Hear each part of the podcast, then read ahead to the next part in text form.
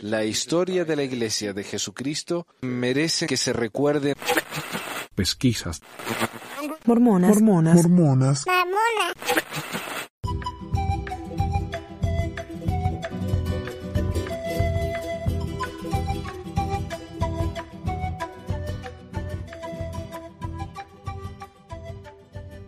Bienvenidos a todos a otra edición de Pesquisas Mormonas. Les habla Manuel. Muchas gracias por escucharnos hoy. Eh, hoy tengo un par de artículos acerca del famoso estafador Mark Hoffman. Hay muchos que me preguntan acerca de él, así que voy a leer un par de artículos que publiqué en el blog en el pasado. Uno es una breve explicación de quién es este hombre y las cosas que hizo. Y el segundo es un artículo que es una especie de entrevista a la esposa de Mark Hoffman, la ex esposa, y las cosas que cuenta ella desde su punto de vista, que me parece muy muy interesante. Antes de eso, quiero agradecer a todos los que me han apoyado ahí en, en la página nueva de Patreon. La he abierto dos semanas nomás y ya tenemos como cinco personas que han colaborado. Eh, Patreon es un sitio donde uno puede crear material original, exclusivo, y compartirlo con todo el mundo o simplemente con los que donan en Patreon. Y yo he decidido publicar eso nada más que para los que me ayudan en Patreon. Y desde un solo dólar pueden tener acceso a todo el material. Y es en patreon.com barra mormones.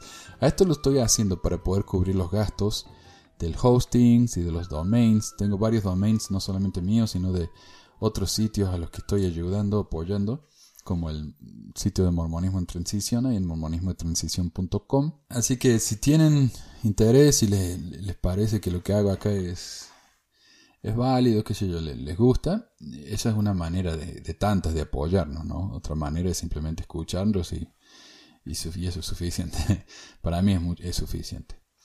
Gracias entonces y antes de nuevo, antes del programita de Mark, de los ensayos de Mark, quiero leer algo que escribí como respuesta a alguien, algo que me preguntó una persona en, en YouTube. Yo hice un comentario de que José Smith había sido cubierto en brea. Esa es una escena muy famosa de la iglesia. La iglesia nos dice que fue a causa de sus creencias, ¿no? Pero hay otras versiones. Y las otras versiones dicen que él lo estaban tratando de castrar por tratar de hacer avances sexuales a una niñita de 16 y el hermano eh, se enojó y trató de castrarlo.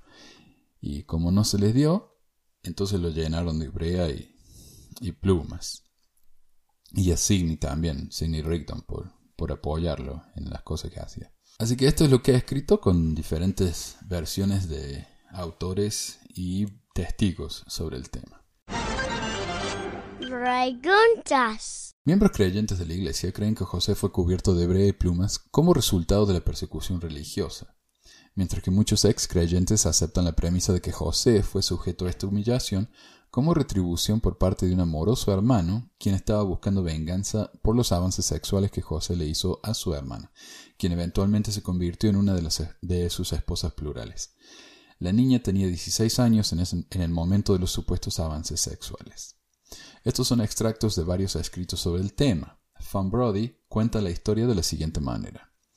Fortificados por un barril de whisky, la turbia avanzó hacia el hogar de los Johnson la noche, la noche del 24 de marzo de 1832 y arrastraron a José de su cama donde se había dormido mientras cuidaba a los gemelos. Lo desnudaron, lo rasguñaron y le pegaron con un placer salvaje y cubrieron su cuerpo sangriento con brea de pies a cabeza. Desgarrando una almohada, lo cubrieron de plumas. Se dice que Eli Johnson exigió que el profeta fuera castrado porque sospechaba que José había sido demasiado íntimo con su hermana, que en realidad Eli era el tío de Marina, no la hermana, pero después de este relato de Brody, la, gente lo ha confundido con el hermano. Continuando. Eh, con su hermana Nancy Marinda. Pero el doctor, a quien habían convencido para que viniera, se negó a hacerlo en el último momento. Y eso está en No Man Knows My History, página 119. Todd Compton lo reporta así. La motivación de este ataque ha sido debatida. Clark Braden dijo que el hermano de Marinda, Eli, guió una muchedumbre contra Smith porque el profeta había sido demasiado íntimo con Marinda. Esta tradición sugiere que Smith se habría casado con Marinda en esa época y algunos factores circunstanciales apoyan tal posibilidad. El intento de castración puede haber sido tomado como evidencia de que la turba sentía que José había cometido alguna indecencia sexual. Como el atentado es reportado por Luke Johnson, el hermano de Marinda quien se convirtiera en un apóstol mormón, no hay buena razón para dudarlo. También habían planeado la operación con anticipación, ya que trajeron a un doctor para realizar la castración. La primera revelación habría sido recibida en 1831, según el historiador Daniel Bachman. También José tendía a casarse con mujeres que se quedaban en su casa o en las casas donde vivía. Eso está en el libro In Sacred Loneliness, página 231. Mientras que algunos se quejan de que esas son simples fuentes secundarias, podemos ver la cita directa de Luke Johnson, futuro apóstol mormón, como dijimos, quien reportó lo siguiente. Mientras José estaba viviendo en lo de mi padre, una turba de cuarenta o cincuenta vino a mi casa. Algunos entraron a su cuarto en el medio de la noche y Carnot Mason arrastró a José de su casa tomándolo del pelo de la cabeza. Entonces fue atrapado por tantos como pudieron agarrarlo, y lo tomaron a unas cuarenta varas de la casa. Lo pusieron en un tablón y lo atormentaron en la manera más insultante y brutal le arrancaron las pocas ropas que tenía con el propósito de castrarlo y tenían al doctor Denison allí para que realizara la operación. Pero cuando el doctor vio al profeta desnudo en la tabla, su corazón le falló y se rehusó a operarlo. La turba, en un intento de forzar sus mandíbulas, rompió uno de sus dientes para verterle un frasco de aqua fortis, una mezcla de azufre y mercurio, en la boca. La turba entonces se dividió en facciones porque no habían tenido éxito pero tuvo que conformarse con cubrirlo con brea y echarle plumas y dejarlo. Parte de la turba fue a la casa de Sidney Rigdon, lo sacaron de su casa y lo cubrieron con brea y plumas. Las personas identificadas como parte de este ataque, además de Mason y el Dr. Denison, incluía Simon Ryder, Warren Waste, Jacob Scott, un hombre llamado Fuller y Ellie Johnson. Muchos de esos hombres habían apostatado de la iglesia. Eso está en The History of Luke Wilson, by himself, Deseret News, 26 de mayo de 1858. Ahora, la versión de la iglesia es muy, muy, muy diferente. Este es el manual de la primaria, que dice, poco después de organizada la iglesia, algunos de los miembros comenzaron a apostatar o a alejarse de la iglesia. Dejaron de asistir a las reuniones de la iglesia, se pusieron en contra del profeta y persiguieron a los miembros de la iglesia. En ocasiones, una vez que dejaban la iglesia, esas personas ofendidas se convertían en los peores enemigos de la iglesia. La miércoles, dice la palabra iglesia seis veces en un párrafo. Ezra Booth se unió a la iglesia en el año 1831, después de ver al profeta sanar el brazo de Elsa Johnson. Véase la lección 19.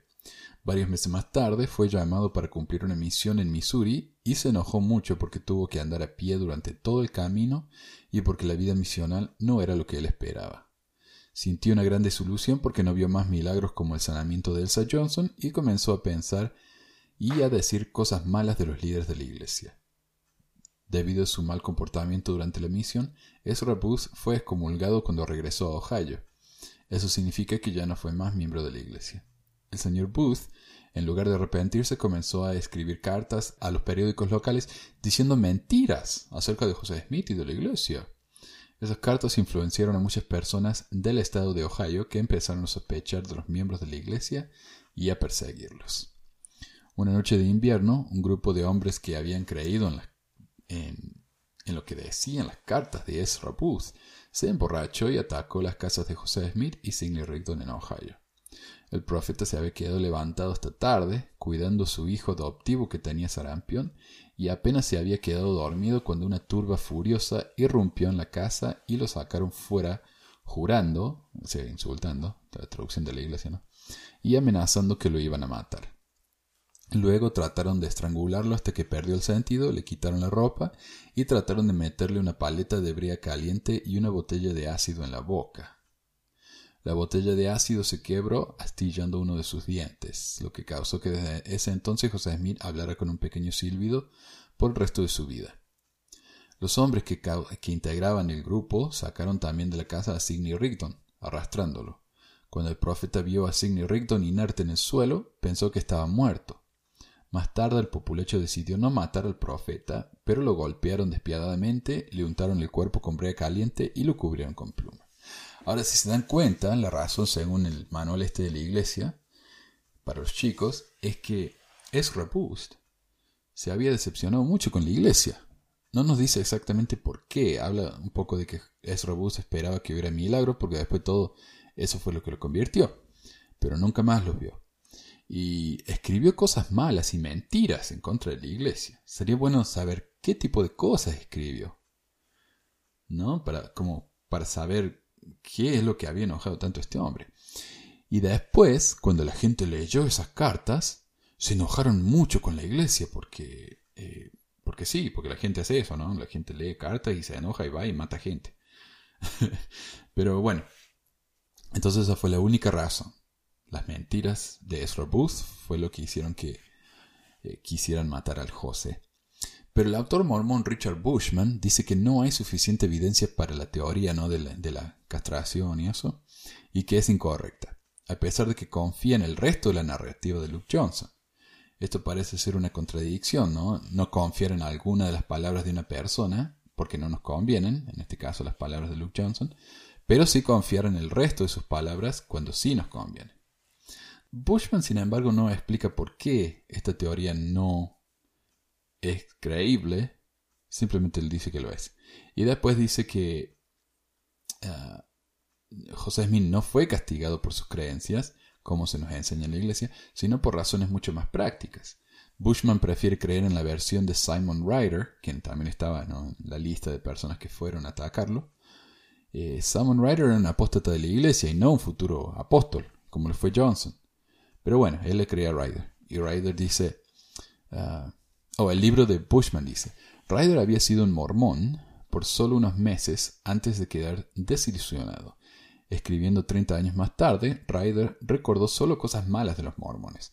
Los conversos ingenuos pronto descubrieron el horrible hecho de que había un complot de tomar sus propiedades y ponerlas a disposición de José Smith el profeta. Ryder escribió sin vergüenza que algunos que habían sido víctimas de este engaño estaban determinados a no dejarlo pasar con impunidad, y por consiguiente se formó una compañía de ciudadanos de Shallersville, Garrettsville y Hiram en marzo de 1832, y procedieron a su hogar en la oscuridad de la noche, y tomaron a Smith y a Rigdon de sus camas, y los cubrieron de brea y plumas, y los dejaron ir. Esto tuvo el efecto deseado, el cual era deshacerse de ellos. Esto es de su libro, ¿no? Rough Town Rolling, páginas 177 y 78. Creo. Después lo voy a actualizar bien. Tengo el libro ahí en la repise. Es verdad que José Smith fue cubierto de brea y plumas la noche del 24 de marzo de 1832, pero fue porque trató de tener avances sexuales con una niña de 16 o porque trató de apoderarse de las propiedades de otra gente. Pareciera que la mentalidad mormona ve al último crimen como algo más aceptable que al primero, cuando en realidad tanto robar como tratar de tener relaciones sexuales con una menor, son maneras igualmente desvergonzadas de aprovecharse de la ingenuidad de la gente.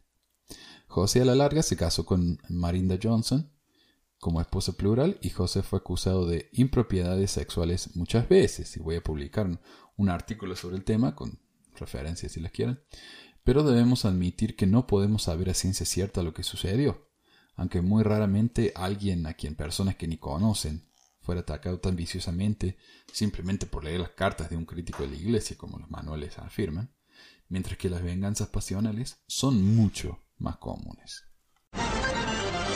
El tema del día. Mark Hoffman. Este es otro tema interesantísimo en la historia mormona, el señor Mark Hoffman, que ha sido también usado mucho por los críticos, eh, demostrando en parte que los líderes mormones los apóstoles mormones y los profetas mormones en realidad no tienen mejor entendimiento de gente como Hoffman, como estafadores, que quieren aprovecharse de la iglesia, que el resto de nosotros. Mark Hoffman ganó fama por su calidad como estafador de documentos históricos mormones y más tarde por haber matado a varios cuando su engaño empezó a ser descubierto. Hoffman no solo falsificó documentos de la iglesia, sino también manuscritos que supuestamente encontró con poemas de Emily Dickinson, con las firmas de George Washington, John Adams, Andrew Jackson, Mark Twain, Abraham Lincoln, etc. Las falsificaciones de la iglesia eran 1. En 1980, la transcripción de José Smith de los caracteres del libro de Mormón que Martin Harris le mostró a Charles Anton. Dean Jesse, editor de los nuevos volúmenes de los papeles de José Smith y el experto de escrituras y documentos antiguos en el Departamento de Historia de la Iglesia, dijo que el documento era auténtico. La Iglesia lo compró en octubre por 20 mil dólares y a cambio de varios artefactos históricos de la Iglesia como una primera edición del libro de Mormon. El defensor de la Iglesia, Hugh Nibley, dijo que el documento sería una prueba del libro de, de Mormon, ya que los egiptólogos podrían traducirlo y verificar que había lo que había dicho José Smith acerca del libro. Más de todo le creyeron. Eh, desde los apóstoles hasta los historiadores, hasta los defensores, todo. 2. 1981. La bendición de José Smith a su hijo, José III, diciendo que él iba a reemplazarlo como el profeta y presidente de la iglesia. El historiador de la iglesia en ese entonces se negó a pagar lo que Hoffman pedía, por lo que el falsificador le ofreció el documento de la iglesia a la iglesia restaurada, la cual siguió a José III en vez de a Brigham Young, por 20 mil dólares, otra vez, en artefactos, artefactos históricos y con la condición de que el documento se hiciera público. Al día siguiente de la compra, el New York Times publicó la historia y la iglesia mormona tuvo que admitir la existencia del documento. 3. 1984. La Carta Salamandra, tal vez el documento más famoso de Hoffman. En una de las declaraciones juradas de los vecinos de José Smith, Willard Chase dijo que, según lo que oyó de Papa Smith, cuando José vio las planchas por primera vez, vio en la caja algo así como un sapo que pronto asumió la apariencia de un hombre y le golpeó en el costado de su cabeza. Esto fue causa de escarnio por parte de los líderes y miembros de la iglesia hasta que Hoffman supuestamente encontró una carta de Martin Harris a W. W. Phelps en la que dice que en vez de un ángel, José Smith recibió las planchas de una salamandra blanca. Stephen F. Christensen compró la carta por 40 mil dólares. La reputación de Hoffman era impecable y algunos como la gente de Farms y el Elder Oaks trataron de reconciliar la visión de una salamandra por parte de José.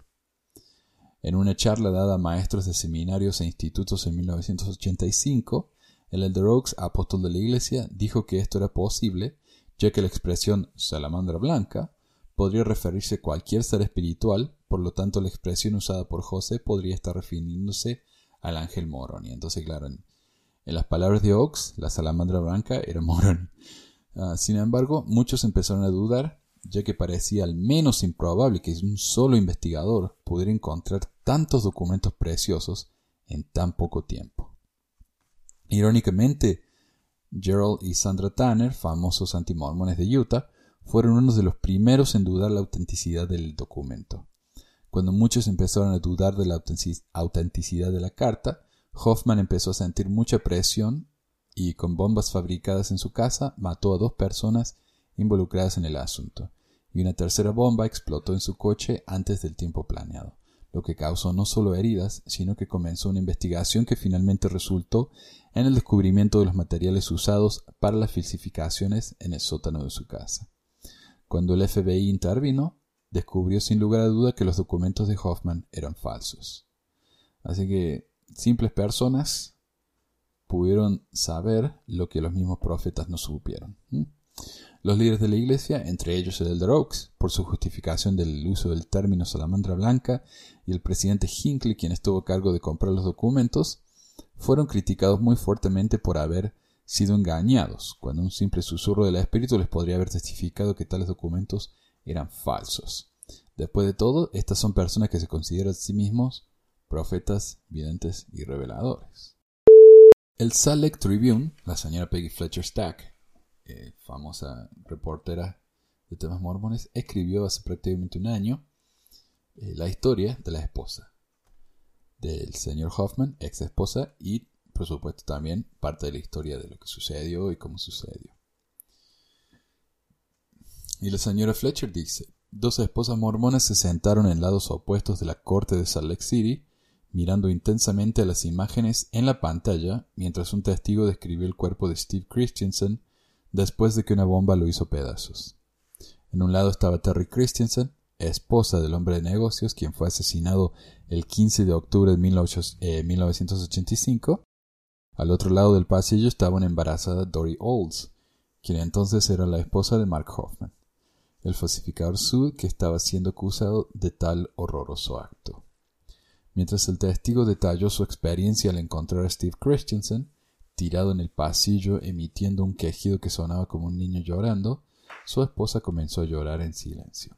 Al final del tercer día de abril de 1986, de las audiencias preliminares sobre los crímenes, la esposa de Hoffman se fue de la corte y nunca regresó.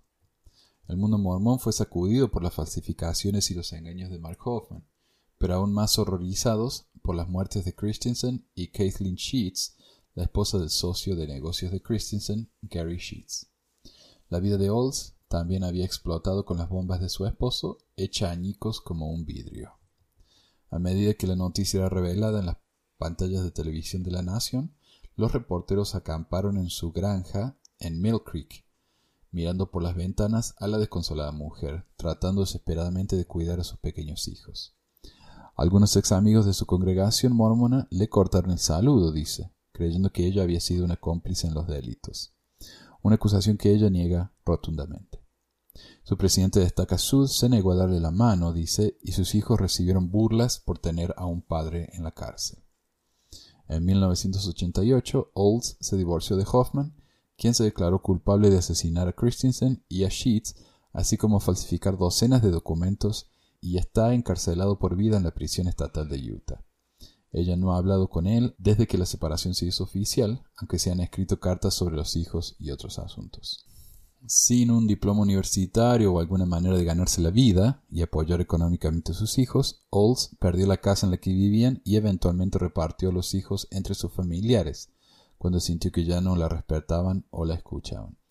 Por un tiempo trató de cultivar su propia comida y trató de vender camas magnéticas. Se sentía mayormente sola, rechazada por muchos, incluyendo su familia política y algunos miembros de su propia familia pero de a poco Olds hizo nuevas amistades cercanas, un profundo misticismo y un talento por el análisis y la terapia. Ahora, treinta años de tortuosa vida después, Olds finalmente se siente en paz con ella misma y con lo que pasó. Está escribiendo un libro, La esposa del falsificador, y espera poder ayudar a mujeres que se ven o actúan como ella en el pasado. Veo su dolor, cómo se sienten estancadas, han hecho lo mejor que pudieron con la situación en la que se encontraban y yo ahora puedo darles verdadero amor y compasión, dice Olds, quien trabaja como coach personal y hipnoterapeuta. Solo en la medida en que me amo a mí misma puedo realmente amar a otros. Esa confianza en sí misma está a una gran distancia de donde comenzó. Trasfondo. En la superficie, la infancia de Dory Olds en Sugar House, el vecindario de Salt Lake City, pareció la típica infancia de los mormones de Utah, antepasados pioneros, cuatro hermanos, abuelos devotos, madre que trabajaba en la casa, quien horneaba y cosía. Pero por debajo, Olds sentía que algo estaba mal. Ella cree que su madre no la había deseado. La dejó sintiéndose confundida, no amada y suicida, pero no podía explicarlo. Se culpaba a sí misma. Después de completar dos años en Dixie College, en St. George, en el otoño de 1978, Olds fue a estudiar nutrición a la Universidad de Utah State, donde Mark vivía en un departamento encima del suyo. Él recientemente había roto un compromiso y los dos se hicieron amigos. Él era inteligente e interesante y disfrutaban conversar por largo tiempo. Su primera cita romántica fue en abril de 1979 y su compromiso fue en julio. Ya, en septiembre estaban casados. No me sentía amada, pero sentí que él podría ser mi salvador, dice Olds. Él me salvaría de mi familia. Ella no tenía idea, dice, que su esposo estaba falsificando documentos y monedas desde que era un adolescente o incluso desde antes. Pero recuerdo el momento escalofriante en el que la hermana de Hoffman le preguntó ¿Por qué quieres casarte con él? Él es malo. Olds dejó la escuela para apoyar a su esposo, quien dijo ser un estudiante de premedicina. Unos pocos meses más tarde vino a casa con una Biblia del siglo XVII y le pidió que la revisara, algo que nunca había hecho antes. Y en efecto, Olds descubrió un pedazo de pergamino pegado a la Biblia, con dibujos aparentemente egipcios en él. Hoffman lo identificó entusiasmadamente como una copia de la llamada transcripción de Anton, con jeroglíficos que el fundador de la iglesia, José Smith, dijo que habían copiado de las planchas en los 1820. Smith le había dado una página con tales caracteres a un converso mormón, Martin Harris, para mostrárselas a Charles Anton, un profesor de idiomas antiguos. Al poco tiempo del descubrimiento, Hoffman fue fotografiado canjeándole el documento, el que más tarde fue descubierto ser una falsificación, a la Iglesia de Jesucristo de los Santos de los Últimos Días por 20 mil dólares en materiales. Él me tendió una trampa. Yo era el testigo y estaba mezclada en el asunto, dice Olds. Sentí que algo estaba mal, pero no sabía qué era. El descubrimiento de Anton creó un, creó un revuelo en la comunidad histórica mormona y Hoffman le dijo a su esposa que iba a dejar la escuela para coleccionar documentos raros. En unos pocos años tenía un excelente negocio, encontrando extraordinarios documentos poco conocidos con sorprendente frecuencia. Algunos artículos recibieron grandes sumas, pero incluso los más pequeños atrajeron atención. Sin que yo lo supiera, Mark había falsificado su primera moneda a los catorce, mucho antes de que nos casáramos, dijo Olds a una reciente reunión de mujeres. Durante nuestro casamiento de nueve años, él creó documentos y firmas históricas, monedas, dinero mormón antiguo y mucho más, vendiéndolos por millones de dólares. Mientras tanto, Olds era la esposa dedicada, cuidando su hogar y criando a su familia, la cual consistía en ese tiempo de un hijo y dos hijas. Aunque a veces sentía una vaga incomodidad con el trabajo de su esposo, ella reconoce que le hizo muy pocas preguntas sobre su negocio. Ella parecía cumplir papeles tradicionales familiares, sino estereotípicos. Cuidadora principal de los niños, era la principal cocinera y limpiaba la mesa, y sobre todo era la niña de los mandados, dice el investigador mormón y amigo de Hoffman, Brent Metcalf. Ella era bastante extrovertida, pero no parecía estar interesada en los tratados de los documentos de Mark. Kurt Bench, dueño de Benchmark Books y un coleccionista de documentos y libros raros, concuerda. Doris siempre me cayó bien. Siempre fue muy amigable cuando nos reuníamos como pareja socialmente, recuerda Bench pero nunca sentí que tenía mucho interés en lo que Mark estaba haciendo y no entendía mucho sobre su trabajo. ¿Qué hubiera pasado si Olds le hubiera preguntado a su esposo sobre sus tratos sospechosos? He estado dormida todos esos años, dice. Si me hubiera despertado más temprano, tal vez estaría muerta. Como Steve Christensen y Caitlin Sheets. Esa mañana de octubre. Ya para 1985, Hoffman estaba en un enredo financiero y necesitaba una salida, o al menos ganar un poco más de tiempo. El falsificador había prometido a varios compradores y obtenido más de 100 mil dólares de cada uno, una colección de diarios y cartas de un apóstol temprano mormón, William E. McClellan. Hoffman no tenía esa colección ni tampoco tenía tiempo para producirla por lo que divisó un plan para matar a dos personas como una distracción, lo que esperaba que desviaría la atención de, de al menos la iglesia sud hacia otro lado. Y lo triste, no lo irónico, es que ese libro de McClellan hoy está publicado y yo tengo acá en mi repisa dos versiones diferentes del libro ese. Así que, no si esos libros se hubieran publicado antes, nos hubiéramos evitado ¿no? Este, estas tragedias. Continuando. Cuando Olds se despertó esa mañana, dice, su esposo ya estaba vestido y extrañamente en el patio llevando su chaqueta de la preparatoria. No habían señas, indicaciones o materiales que le darían una pista sobre sus crímenes, dice. Él actuó de la misma manera, normal. Así es como testificó que él estaba en casa ese día y pasó varios exámenes de detectores de mentiras. El próximo día, Olds eh, planeó limpiar la casa, dice, cuando recibió una llamada de Hoffman en la que le dijo que ella y los niños estaban en peligro y que debían llevarlos a la casa de su mamá. Mientras estaba allí, oyó que su esposo estaba herido y se apresuró al hospital después de que una bomba explotó en su coche. Cuando llegó, los padres de Hoffman ya estaban allí. La policía comenzó a investigar al mismo Hoffman como sospechoso y en un momento en el hospital miró la televisión y vio detectives revisando mi desordenada casa, dijo. Olds fue al pasillo para poder orar en silencio. Sintió que había recibido un mensaje divino. Todo estará bien, pero no sería por mucho tiempo. una cadena perpetua. Después de que Hoffman se declaró culpable de los crímenes en enero de 1987, Olds se quedó sola con cuatro niños menores de cinco años. Una tercera hija nació en el tiempo entre las bombas y la sentencia y un millón de dólares en deuda. Pero todavía lo defendió. Ella creía que él era en efecto un mentiroso y un tramposo, pero no podía aceptar la idea de que el padre de sus hijos y quien compartió su vida podría haber matado en sangre fría. Continuó visitándolo dos veces a la semana en la prisión, una vez sola y otra con los niños. Finalmente la realidad de su naturaleza asesina comenzó a filtrarse a medida que continuó visitándolo y llegó a creer que era culpable. En 1988, Olds pidió y recibió un divorcio. Desde entonces, Olds ha tenido que reconstruir su identidad ladrillo por ladrillo.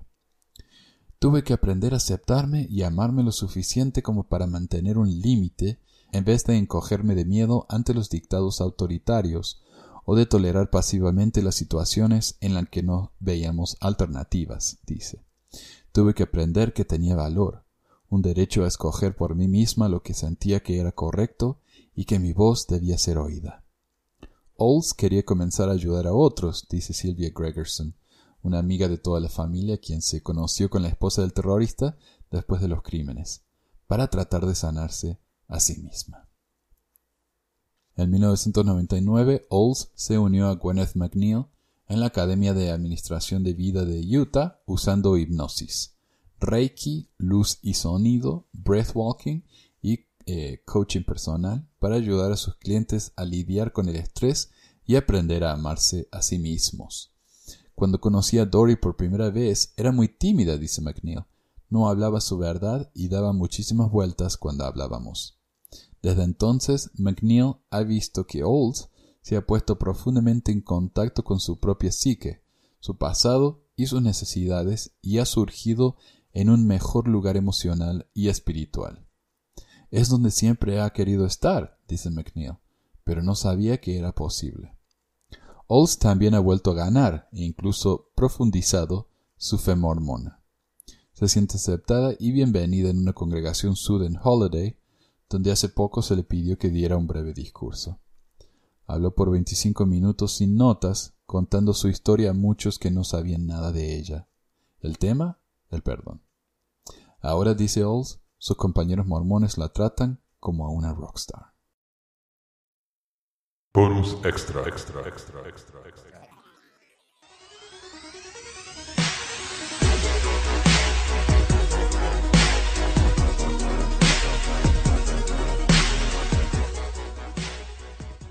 Si quieren saber del mormonismo, pregúntele a los mormones. Una respuesta al clásico aforismo, por Pequisos Mormones. Recientemente recibí un comentario que dice, lo repetiré hasta el cansancio. Si realmente quieren saber la doctrina de los mormones y sus enseñanzas y su historia, pregúntenle directamente a ellos y no a los que les censuran o detractan porque ténganlo por seguro que torcerán las verdades. Ahora, este comentario por supuesto se refiere a todas las personas que quieren aprender acerca del mormonismo y los miembros de la iglesia tienen miedo que la gente escuche cosas que no son convenientes para ellos o para su iglesia. Por lo tanto, ellos prefieren que la gente solamente escuche acerca del mormonismo de los mormones. Ahora, si bien es cierto que los científicos saben más de ciencia que los maestros de arte, los doctores saben más de medicina que los ingenieros, los mecánicos saben más de autos que los panaderos, no es necesariamente cierto que un científico sepa más de la historia de la ciencia que un historiador especializado en la historia de la ciencia, o que un doctor sepa más de la historia de la medicina que un historiador especializado en la historia de la medicina, que un mecánico sepa más de la historia de los automóviles que un historiador especializado en ese campo. Por lo tanto, si bien un mormón promedio tal vez sepa más sobre la doctrina mormona que un no mormón, difícilmente sepa más sobre su historia que un historiador especializado en el campo de la historia mormona. Por lo tanto, el solo hecho de ser mormón no nos da un inmediato conocimiento de todo lo que significa ser mormón, de su cultura, de su doctrina, de su historia, etc. Por lo que podemos concluir que es falso que los únicos que nos pueden enseñar sobre un aspecto particular del mormonismo sea un mormón promedio.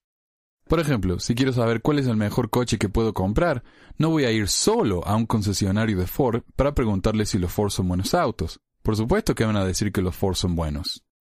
En un caso como este, tenemos que ir a una fuente neutral, o al menos comparar lo que dicen los vendedores de Ford y la competición, o tal vez leer una fuente especializada en analizar los nuevos coches en el mercado. Otro ejemplo, si voy a tener una entrevista de trabajo, lo más probable es que el empleador o entrevistador pida referencias sobre mi profesionalismo. Las referencias sobre mí mismo no van a ser suficientes. Las referencias tienen que ser de alguien más, porque obviamente voy a decir solo cosas buenas sobre mí mismo. Las propagandas son un clásico ejemplo de por qué es peligroso confiar solo en la versión de la gente que nos vende un producto. Según esta propaganda de Coca-Cola, esta es una propaganda de la Coca-Cola que muestra a una mamá y a su bebé. Y dice, ¿qué tan temprano es demasiado temprano? Y nos dice las ventajas de tomar Coca-Cola desde bebés, es decir, desde una edad muy temprana. Los beneficios de la bebida son enormes para los niños, porque les van a dar mayor aceptación y popularidad. Mientras más chicos empiecen, mejor.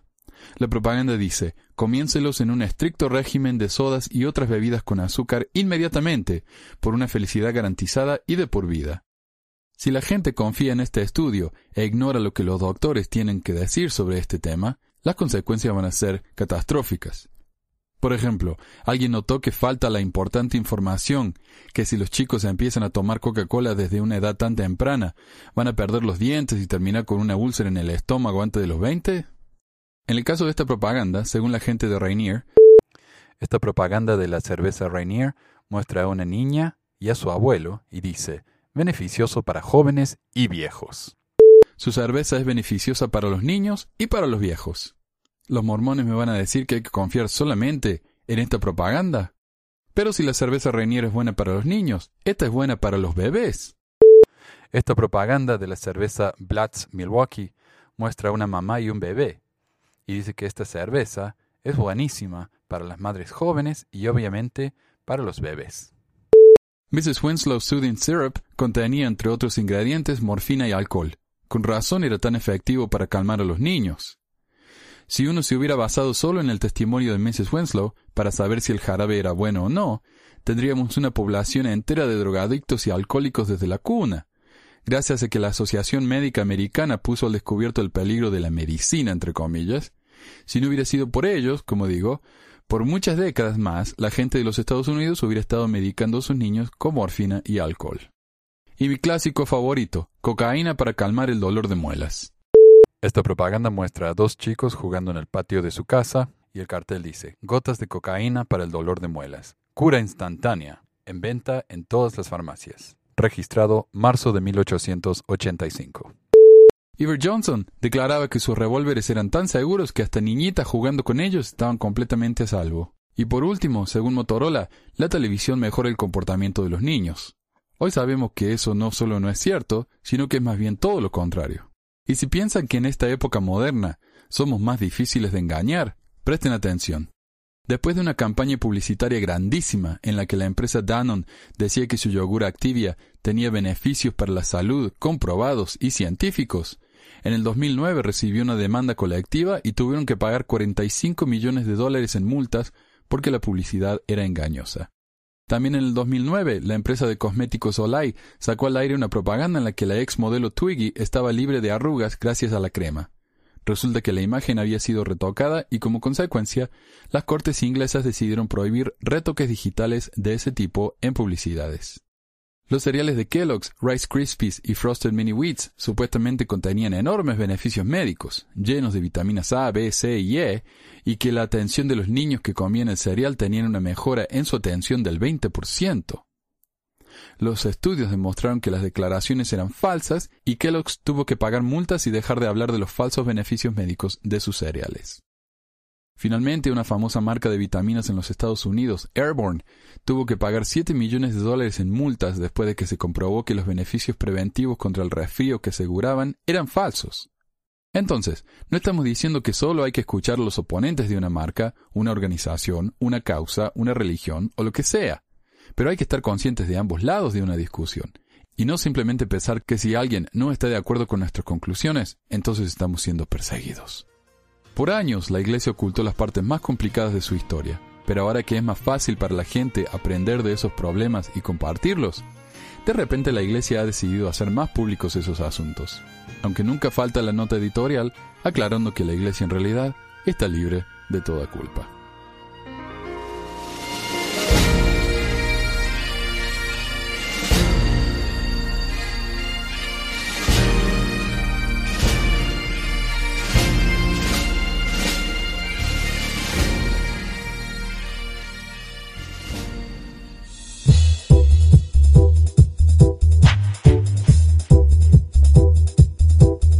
Gracias por escuchar este episodio de Pesquisas Mormonas. No se olvide de visitar nuestro website en pesquisasmormonas.com o pesmor.com y nuestro blog en pesquisasmormonas.org o pesmor.org.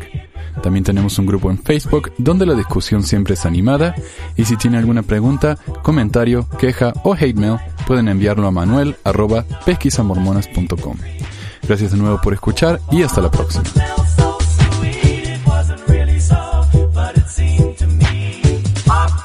La música al comienzo del podcast es la canción de la primaria Historias del Libro de Mormón por Clive Romney. La canción previa a esta es Lo el Profeta por Lex de Acevedo y esta es la versión de la banda Rooster del himno de la primaria Palomitas de Maíz.